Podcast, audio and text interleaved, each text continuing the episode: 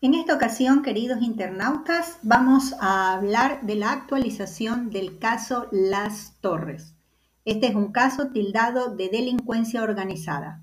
Vamos a ver de qué se trata la noticia.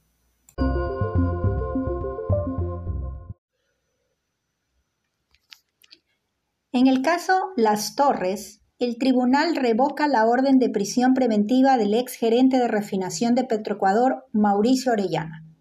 El Tribunal de la Corte Nacional de Justicia tomó la decisión de aceptar la apelación a la prisión preventiva que interpuso el señor Mauricio Orellana, quien es procesado en el caso Las Torres.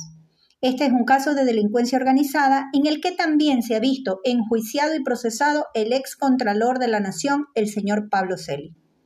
El señor Orellana, quien ejercía funciones como gerente de refinación y ordenador de gastos en Petroecuador, se ha visto involucrado en esta red de corrupción por acceder a supuestas presiones para agilizar el pago de ocho facturas por un monto de 35 millones de dólares a favor de la empresa No Limit, todas entre febrero y octubre del 2019.